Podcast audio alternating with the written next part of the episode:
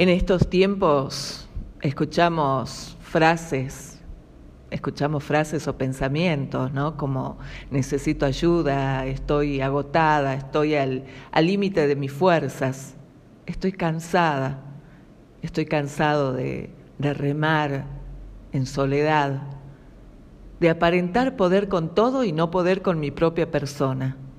Y es ahí cuando pensamos, cuando sentimos, que necesitamos un salvavidas, una mano amiga que pueda y que quiera ayudarnos.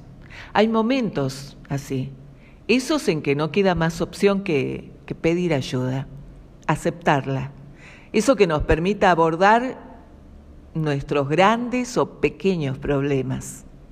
Dicen que todas las personas infelices tienen algo en común, la amargura.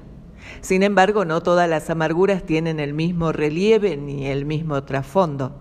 Hay quien hace suyo ese malestar hasta que lo normaliza, tragando esa infelicidad hasta acumular, así como muchas piedras, pesares, rencores, piedras del mal humor y esos pensamientos distorsionados que alimentan como la leña al fuego el estado emocional por el que pasa.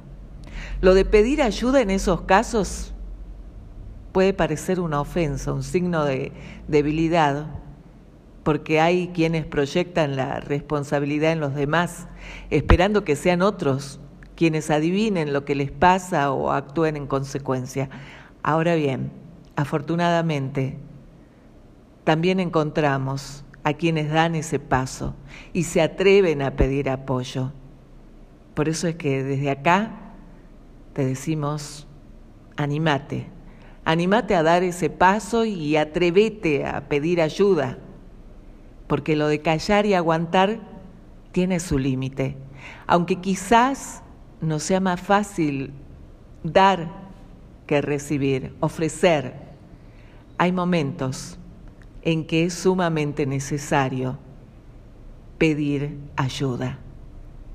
Ayudar al que lo necesita no solo es parte del deber, sino también de la felicidad humana.